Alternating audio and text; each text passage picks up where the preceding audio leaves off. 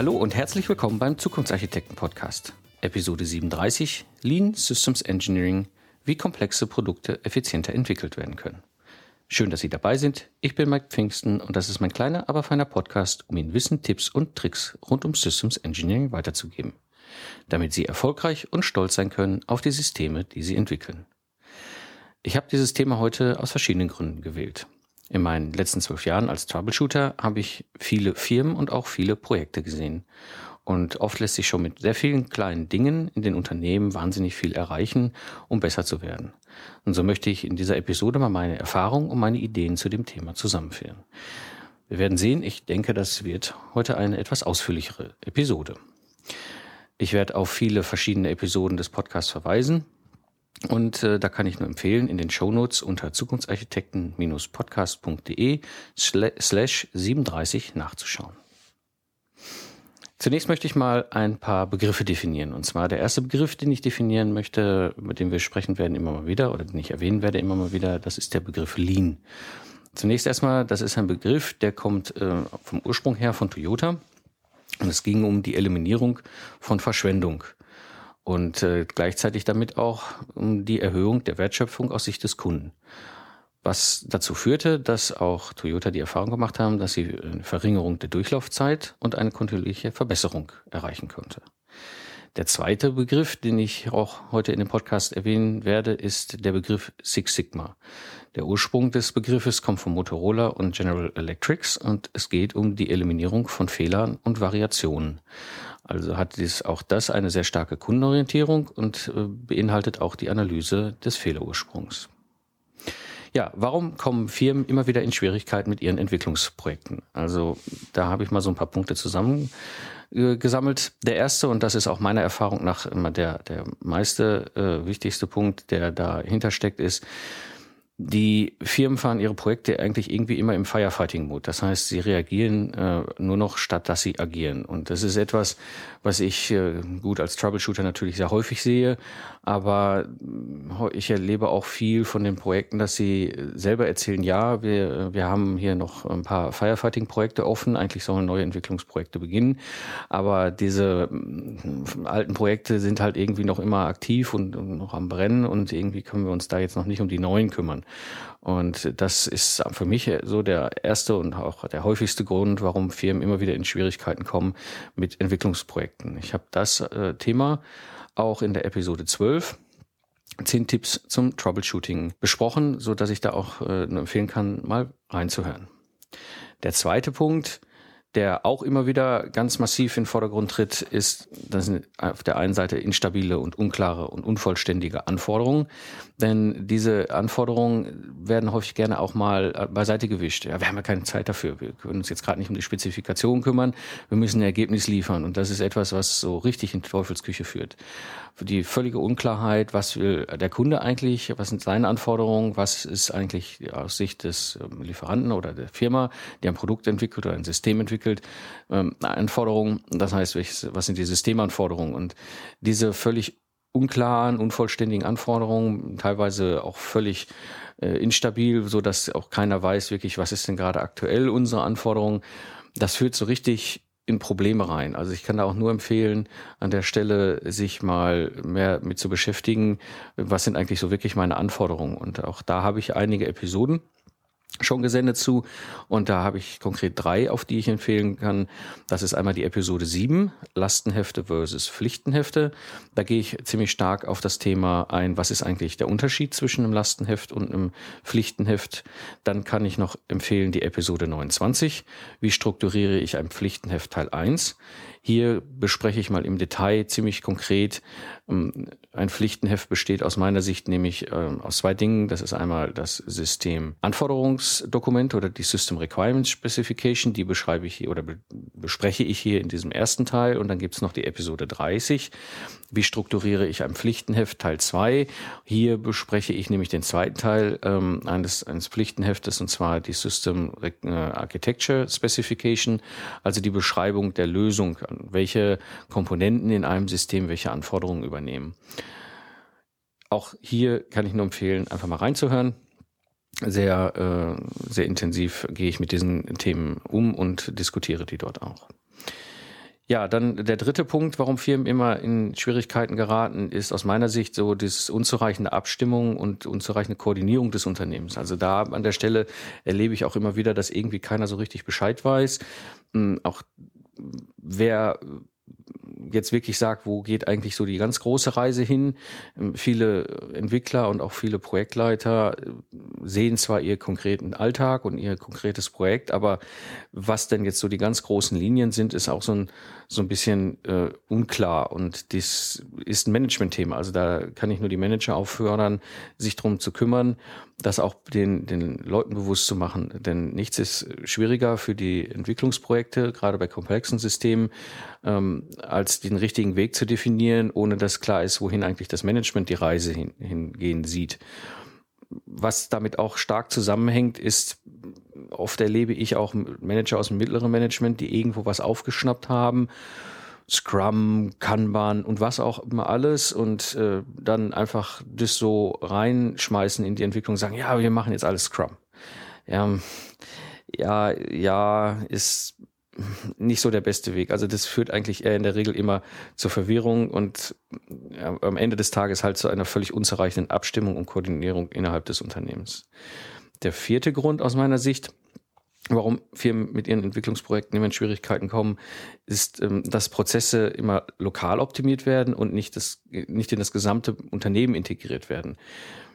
Oft ist es ja so, dass Projekte irgendwo ihre kleinen Probleme haben mit den Prozessen und es ist auch sehr gut, dass diese Projekte sich dann ähm, kurzfristig da mit drum kümmern, dieses Problem irgendwie zu beheben für sich lokal. Es gibt aber häufig irgendwie keine Instanz, die das Ganze mal zusammensammelt und in eine gebündelte Form für alle bringt. Also das ist auch ein ganz, ganz elementarer Schritt, denn viele gute Ideen entstehen in den Projekten. Jetzt sind aber Projekte nicht dafür da, Prozesse zu verbessern, sondern die Projekte in der Regel maximal lösen ihr eigenes Problem gerade mit dem Prozess. Und es ist schon gar nicht Aufgabe des Projektes, diese Prozesse auch noch weiterzugeben in andere Projekte, sofern nicht durch Zufall irgendwo in der Kaffeemaschine der Austausch entsteht. Ähm, da muss jemand sich hinterklemmen in einem Unternehmen und sich da drum kümmern. Und auch da kann ich nur empfehlen, die Episode 22, agile Methoden, Spice und Qualitätssicherung mit dem Christopher Kreis, einem absoluten Top-Spezialisten im Bereich Softwarequalität. Und der ist dort auch sehr intensiv darauf eingegangen, wie Unternehmen damit umgehen können und das wesentlich verbessern können und was ihre Aufgaben da auch sind. Ja, der fünfte Punkt, warum Projekte immer wieder in Schwierigkeiten kommen, aus meiner Sicht, sind halt völlig unklare Rollen, Verantwortlichkeiten und auch Rechenschaftspflichten. Hm, ich habe genau dieses Thema jetzt letztens auch noch mal in meiner Vorlesung gehabt, wo ich mit den Studenten durch die verschiedenen Rollen durchgegangen bin und ihnen auch erklärt habe, jedes Projekt hat unterschiedliche Rollen. Ob es ein Projektleiter ist, ob es ein Systemingenieur ist, ob es ein, ein Systemarchitekt ist, ein System äh, Softwarearchitekt, Softwareentwickler, Codierer, die Tester, Kollegen. All diese verschiedenen Rollen gibt es. Ob wir sie jetzt definiert haben oder nicht, sind trotzdem vorhanden und sie ruhen auch irgendwo auf verschiedenen Häuptern. Und auch da sehe ich immer wieder das Problem, wenn ich in so Troubleshooting-Projekte reingehe, wenn ich dann so frage, ja, und wer ist verantwortlich für die Rolle Konfigurationsmanager, dann gucken mich alle mit ganz großen Augen an und sagen, oh, oh, oh äh, weiß ich nicht.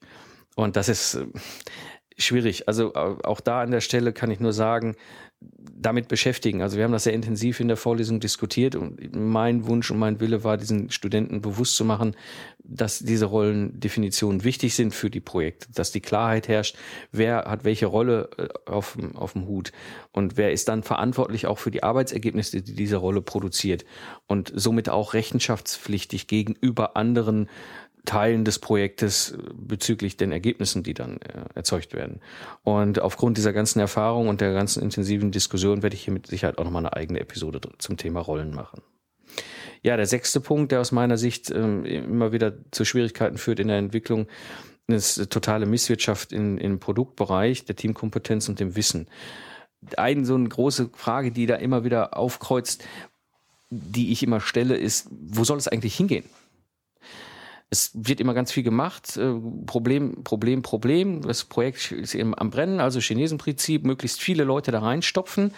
Hm, aber ob das jetzt effizient ist, ist für mich so die ganz, ganz große Frage. Ich meine, wenn Sie ein Problem haben in Ihrer Produktion, würden die Produktionsingenieure ja auch nicht auf die Idee kommen, sämtliche Leute in der Produktion auf dieses Problem zu setzen. Dann ist völlig klar, dass das Band völlig still steht. Und ähm, auch sehr stark wieder hier hängt zusammen, welche Kompetenzen wollen wir in der Entwicklung haben? Also was sind unsere Kernkompetenzen, die wir behalten wollen? Ob das jetzt Funktionsbereiche sind, irgendwelche Features, die Kern USPs des Unternehmens sind. Welche Kompetenzen wollen die Entwicklungsabteilungen selber beherrschen, weil es ihnen wichtig ist, dass sie das können. Und sehr stark damit verbunden natürlich auch ist, ähm, welche Kompetenzen geben wir ab.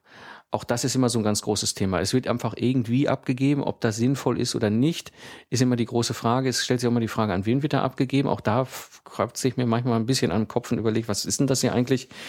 Ich habe das sehr intensiv auch diskutiert in der Episode 17, Embedded Software in innovativen Systemen, mit dem Jörg Esermann, der mir nämlich dort in der Episode erzählte, okay, es gibt einen, einen Kunden von ihm, der ist halt hingegangen schon vor Jahren und hat gesagt, das ganze Thema Produktpflege, also alles, was nach, der, nach dem Start der Produktion noch irgendwie zurückkommt in die Entwicklung, wird in ein eigenes Team gehen, sodass die neuen Entwickler in der Lage sind, sich um die neuen Projekte zu kümmern.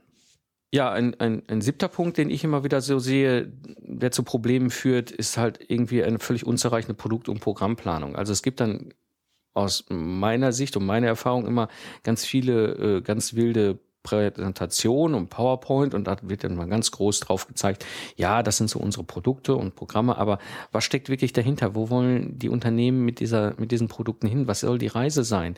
Was wird sie unterscheiden von anderen Unternehmen?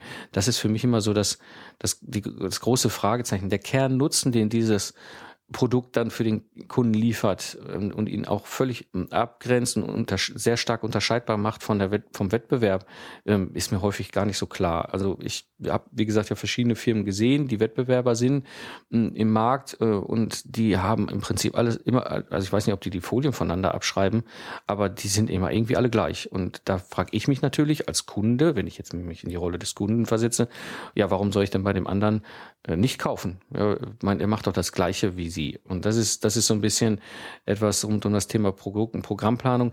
Ich kann da sehr empfehlen das Buch Business Model Generation vom Alexander Osterwalder.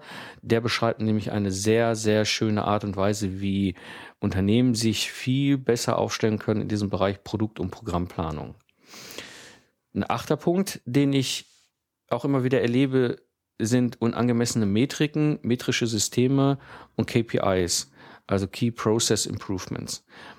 Unangemessene Metriken erlebe ich in zwei Richtungen. Entweder gibt es überhaupt keine Metriken, also was messen wir überhaupt, ist völlig unklar wenn überhaupt was gemessen wird, oder es wird alles gemessen. Also das ist, das ist so, so manchmal, also irgendwie so diese Extreme, so dazwischen habe ich selten etwas erlebt, wo, wo die, der Aufwand im Verhältnis zum Ergebnis beim ganzen Thema Messen äh, und Metriken irgendwie in einem vernünftigen, sinnvollen Verhältnis zueinander stand.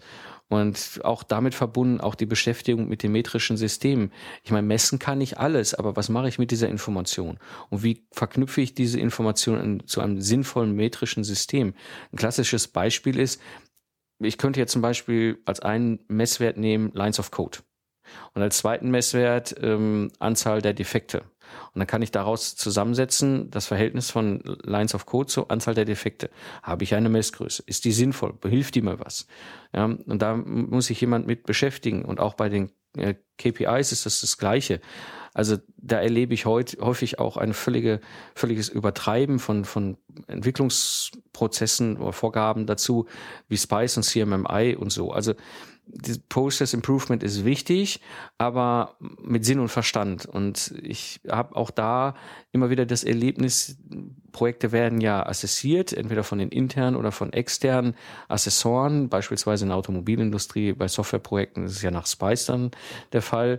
Und es gibt ein, in, in den Entwicklungsbereichen ein völliges völlig unterschiedliches Verständnis zwischen der Eigensicht und der Fremdsicht.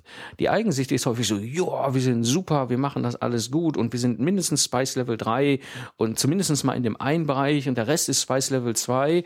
Und wenn ich dann reinkomme und mir das angucke, als nicht, ich bin ja kein Assessor, ich bin ja einfach nur als Externer dazugekommen und gucke mir an, wie Planung gemacht wird und frage mich manchmal, wie die überhaupt Level 1 damit erreichen wollen. Also das heißt, das ganze Thema Eigensicht und Fremdsicht, machen Sie sich mal bewusst, ob das wirklich so ist, wie sie sich das vorstellen. Und weil meine Erfahrung ist nämlich, äh, häufig ist es nämlich nicht so. Ein neunter Punkt, äh, der neunte Punkt, warum aus meiner Sicht Projekte immer wieder äh, in Schwierigkeiten geraten, ist völlig mangelhaftes proaktives Risikomanagement in den Produkten.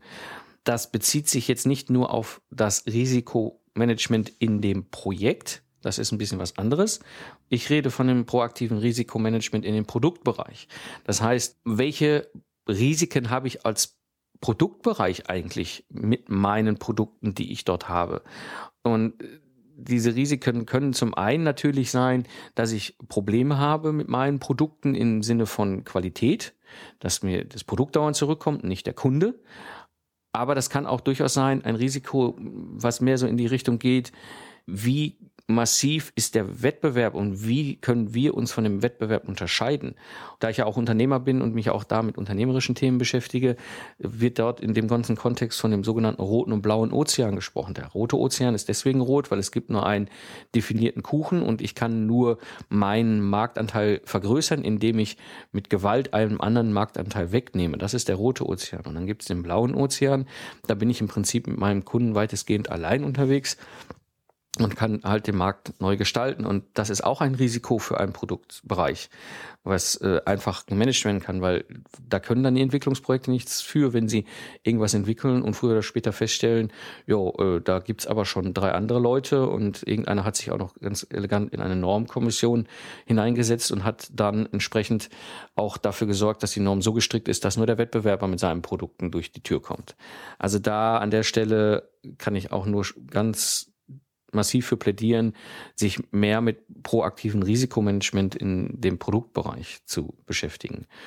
Und ein zehnter Punkt, der aus meiner Erfahrung auch immer wieder sehr stark auffällt, ist das Thema ja, schlechter Einkauf und schlechte Vertragspraxis. Entweder wird der Einkauf gar nicht eingebunden oder der Einkauf wird in einer Form in einem Projekt eingebunden, der irgendwie völlig ineffizient ist. Und das liegt zum Teil an den, an den Entwicklungsbereichen. Die sind häufig gar nicht, ihnen ist häufig gar nicht so bewusst, wie wichtig die Schnittstelle zum Einkauf ist. Oft aber auch zum Einkauf selber und Wiedereinkauf aufgestellt ist. Ein Beispiel, was ich da habe, ist zum Beispiel, ist, ist halt das ganze Thema Vorstellung über Stundensätze. Es gibt völlig unterschiedliche Vorstellungen von Stundensätzen und der Einkauf ist nicht in der Lage, adäquat, meine Erfahrung, meine ganz persönliche Erfahrung, adäquat zwischen extrem guten Leuten mit natürlich verständlicherweise höheren Stundensätzen und ich sag mal Leuten, die jetzt nicht so die Top-Performer sind in ihrem Bereich zu unterscheiden, sondern dort wird einfach nur auf die Euros geguckt, was ich wirtschaftlich als Unternehmer durchaus nachvollziehen kann. Das Problem äh, entwickelt sich dann aber im Projekt, weil wenn ich jemand nehme für einen extrem günstigen Stundensatz, der jetzt erstmal aus Einkaufssicht dann die, der Top-Favorit ist, kann ich meistens davon ausgehen, dass das nicht der absolute Top-Performer ist. Denn die richtig guten Leute wissen, was sie wert sind.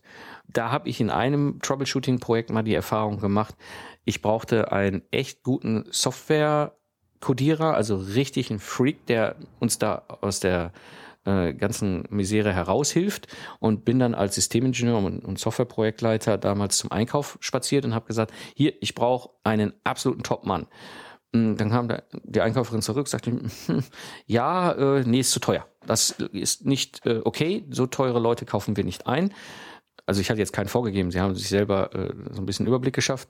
Und ähm, ja, aber ich habe hier zwei andere, die kosten auch nur 35 Euro. Habe ich gesagt, ja, aber was soll ich damit? Ich brauche super Leute. Ja, dann hast du zwei und wenn die in Summe halt nur nicht so, so performen wie ein Topmann, dann hast du aber zwei Ressourcen. Das Ende vom Lied war, dass ich nur damit beschäftigt war, diese Leute zu steuern und ich glaube, das war teurer als der teure Software-Profi, den wir da hätten einkaufen können, weil die beiden Leute kosteten jeweils Geld pro Stunde plus ich koste ja auch Geld pro Stunde, egal ob ich jetzt angestellt bin oder von extern komme. Und wenn ich 50 Prozent meiner Zeit damit äh, äh, verbringe, irgendwelche Unterperformer zu, zu steuern, dann ist das eben auch noch wirtschaftlich obendrauf zu schlagen. Also da an der Stelle ist das ganze Thema Einkauf auch ein Riesenproblem, was Projekte in Schlingern bringt. Ja, ein so ein Punkt, der auch noch damit zusammenhängt, ist der Umgang mit, von Freiberuflern mit ihrer Spezialisierung. Also da gucke ich jetzt mal nicht in, den, in, in das Unternehmen, sondern da gucke ich mal in den ganzen Bereich der Freiberufler hinein. Hm, liebe Leute, wenn ihr als Freiberufler dort unterwegs seid im Markt, dann ist es schwierig für einen Kunden nachzuvollziehen, wenn ihr äh, bei euch äh, auf euer Profil, sage ich mal, draufschreibt, ich bin Softwareentwickler, ich bin Systemingenieur, Requirements Manager und auch Softwarequalitätssicherer. Weil alles sind extrem hochspezialisierte Rollen äh, in, in Unternehmen und auch in Projekten. Und ich kann euch nur sagen, das glaubt keiner. Also wenn ich irgendwo sehe, äh, ein Profil, wo ich diese Sachen so sehe, dann kommt bei mir als allererstes in, in, in den Gedanken, in, ein Gedanke in den Kopf, ja, der kann alles, aber nichts richtig. Konkretes Beispiel bei mir, ich meine, ich agiere ja auch als externer Spezialist. Ich bin Systemingenieur und ich mache nur das. Ja, ich habe früher Software Engineering gemacht. Ich habe damit die ersten drei Jahre meines Berufslebens in der Entwicklung verbracht. Das war für mich wichtig, um einfach zu verstehen, wie Softwareentwicklung funktioniert. Aber ich bin dann als Mechatronikingenieur peu à peu wieder auf die Systemebene zurückgegangen. Und ich würde heute den Teufel tun, da draußen zu erzählen, ich kann Software codieren. Ich verstehe, was die Leute und die Jungs da machen. Ich weiß, wie, wie das Ganze funktioniert. Aber ich bin extrem schlecht, wenn es darum geht, Software zu codieren, weil ich bin Systemingenieur, da bin ich gut. Ich kann äh, Kundenlastenhefte analysieren. Ich kann diese Workshops leiten. Ich kann die System Requirements Specifications schreiben. All das kann ich. Aber was ich nicht kann, ist codieren nicht in der Performance, wie es die richtig guten Jungs können.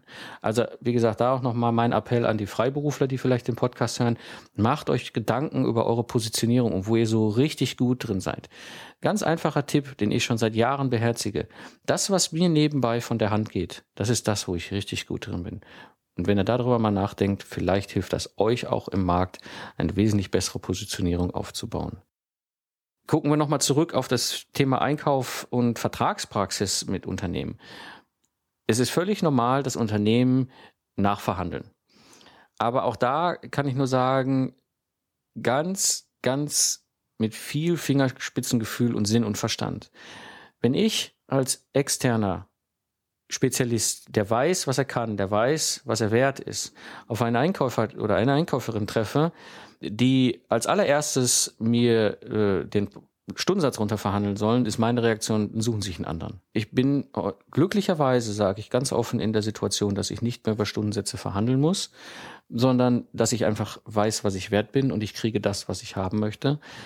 Wenn das Unternehmen damit ein Problem hat, der Einkauf sagt, das ist über unserem Limit oder Einkauf, der Einkauf anfängt zu verhandeln, dann kann ich das gut nachvollziehen. Das ist alles völlig okay, aber dann sage ich auch offen und ehrlich, nö, und da an der Stelle passiert nämlich in, der Regel zwei Dinge. Viele Ingenieure, die Freiberufler sind, sind nicht stark positioniert, plus auch nicht in der Lage, gut äh, zu verhandeln und lassen sich runterverhandeln. Das führt allerdings bei den Leuten auch oft zu Frustration. Auf der anderen Seite ist es schon irgendwie so ein bisschen, ähm, ja, ich habe manchmal so den Eindruck, es ist so ein bisschen wie, wie auf so einem arabischen Bazar. Das muss wohl sein, das ist auch okay, aber machen Sie sich mal Gedanken, ob Sie damit mit dieser Strategie im Einkauf die besten äh, Leute heranziehen in Ihr Projekt. Ja, das waren so, so mal so die zehn Punkte aus meiner Sicht, warum Entwicklungsprojekte immer wieder in Schwierigkeiten geraten. Ich möchte jetzt mal ganz gerne zu dem ganzen Thema kommen, wie können wir damit umgehen? Also mein allerwichtigster und aller erster Top Punkt ist, respektiere die Menschen. Also das ist etwas, was für mich immer ganz, ganz wichtig ist. Egal was passiert, egal wie schief so ein Projekt hängt, egal wie problematisch das Ganze ist, egal wie viel unter Druck so ein Projekt steht, wir sind und bleiben alle Menschen. Und der Umgang mit Menschen und wie ich mit diesen Menschen umgehe, ist ganz entscheidend für ein Projekterfolg. Wenn ich die ganze Zeit nur rumbrülle und die ganze Zeit die Leute massiv unter Druck setze und mit, mit Machtspielchen versuche, in irgendeine Ecke zu drängen, dann garantiere ich Ihnen, kommen Sie überall hin, aber da kommen Sie nicht zu einem erfolgreichen Produkt, einem erfolgreichen Projekt. Der zweite Punkt, der mir noch sehr am Herzen liegt, ist, erfassen Sie den Wert Ihres Systems durch die wichtigsten Kunden. Also ich frage immer als allererstes, was ist der Kernnutzen? Warum kauft der Kunde Ihr Produkt, Ihr System? Und wenn die Leute darauf keine Antwort haben, dann müssen wir die Antwort finden, weil das ist entscheidend. Das ist entscheidend für den Erfolg Ihres Projektes. Das ist entscheidend, damit Sie entscheiden können, welche Anforderungen wirklich für uns relevant sind oder nicht. Das ist aber auch entscheidend für die Zukunft des Produktbereichs. Und ich kann da sehr empfehlen, die Episode 4, wilde Kundenanforderungen einfangen. Da beschreibe ich meine ähm, Methode des System Footprint, wie ich das in den Workshops mit den Kunden mache, so dass sie von vornherein am Anfang die völlige Klarheit haben, was ist der Kernnutzen, was sind die, die Kunden, für die dieser Kernnutzen wichtig ist und daraus abgeleitet, was sind die wichtigsten Anforderungen für das System. Der dritte Punkt, der aus meiner Sicht sehr, sehr hilfreich ist, die dritte Lösung, ähm, die wir nutzen können, zeigen Sie den Wertestrom auf und entfernen Sie den Müll. Und zwar kommt dieses ganze Thema jetzt aus dem Six Sigma in der Produktion und nennt sich Wertstromanalyse. Die Wertstromanalyse ist quasi aus Sicht der Produktion das, der Fluss eines Produktes durch die Fabrik und alle dafür notwendigen Prozesse, um dieses Produkt herzustellen. Und diese Methode ist wunderbar auch zu übernehmen in die Entwicklung. Und dann sind wir sehr schnell bei dem Thema Lean, Lean-Entwicklung. Sprechen Sie mit Ihren Six Sigma-Spezialisten in Ihrem Unternehmen. Mit Sicherheit gibt es irgendjemand, der Ahnung davon hat. Und fragen Sie ihn mal, ob er da Spaß dran hätte, dieses eben halt auch mal für die Entwicklung zu machen. Das ist eine wunderbare Methode zur einfachen Darstellung komplexer Prozesse und der Bestände, also der Arbeitszwischenergebnisse und auch der Informationsflüsse. Wie gesagt, ich bin kein Six Sigma Spezialist.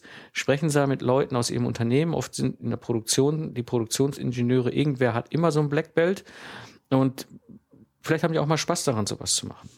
Mein vierter Punkt, wie wir damit umgehen können, ist, lasse die Arbeit durch geplante und schlanke Prozesse laufen. Also an der Stelle ganz bewusst überlegen, wie kann ich mit Sinn und Verstand, ich sage es ganz bewusst, mit Sinn und Verstand agile Vorgehensweisen einsetzen.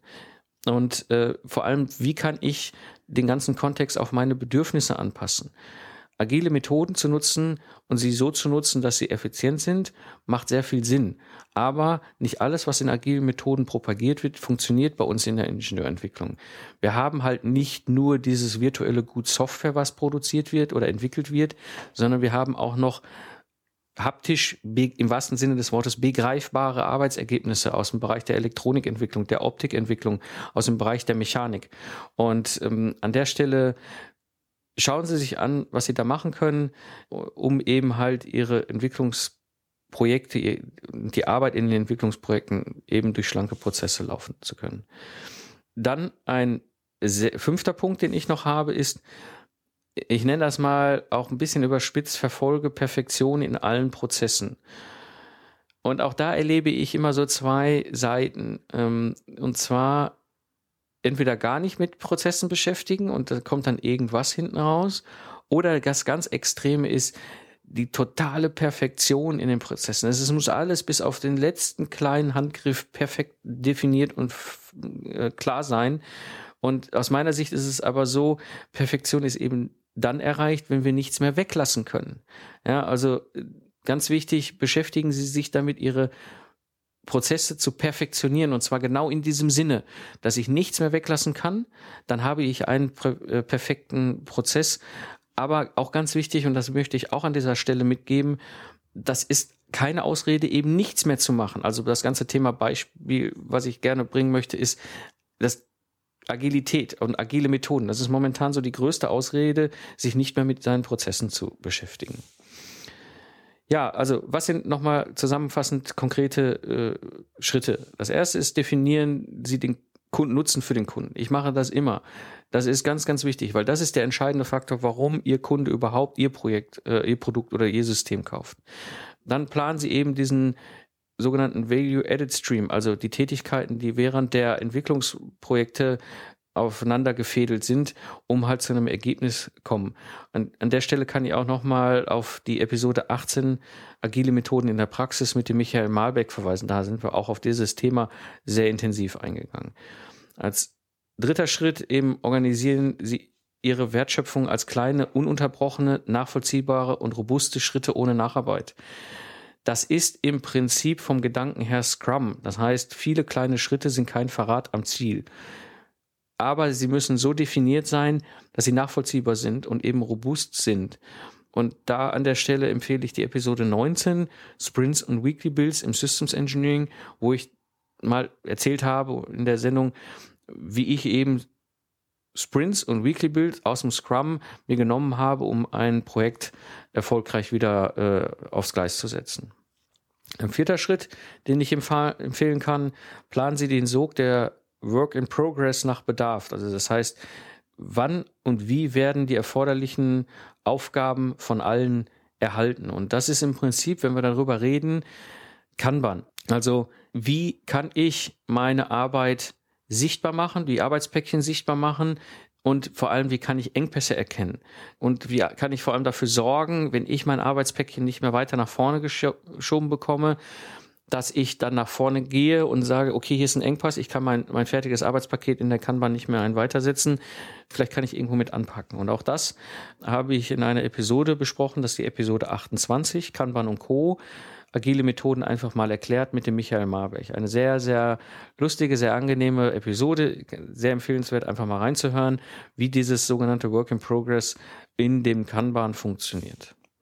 Ein fünfter Schritt ist ein Prozess der nie endenden Verbesserung. Wenn wir einen Prozess haben, dann ist der zwar für den Moment gut und fertig, aber das bedeutet nicht, dass er in irgendeiner Form auch noch in sechs oder zwölf Monaten gut ist, sondern gehen Sie davon aus, dass solche, solche Prozesse weiter gepflegt und weiterentwickelt werden müssen. Auch das habe ich mit dem Christopher Kreis in seiner Episode besprochen. Das ist eine Aufgabe, die liegt irgendwo im Bereich des Qualitätsmanagements. Ja, dass dort kontinuierlich an den Prozessen gearbeitet wird. Und ein sechster und ganz wichtiger Schritt, den ich nur empfehlen kann, ist eben die Basis für alles, was wir in so Entwicklungsprojekten tun. Das ist dass wir Menschen sind mit menschlichen Beziehungen und dass wir uns respektieren als Menschen. Ganz, ganz wichtig. Ja, ähm, kommen wir äh, zum Abschluss. Das war die heutige Episode des Zukunftsarchitekten Podcasts.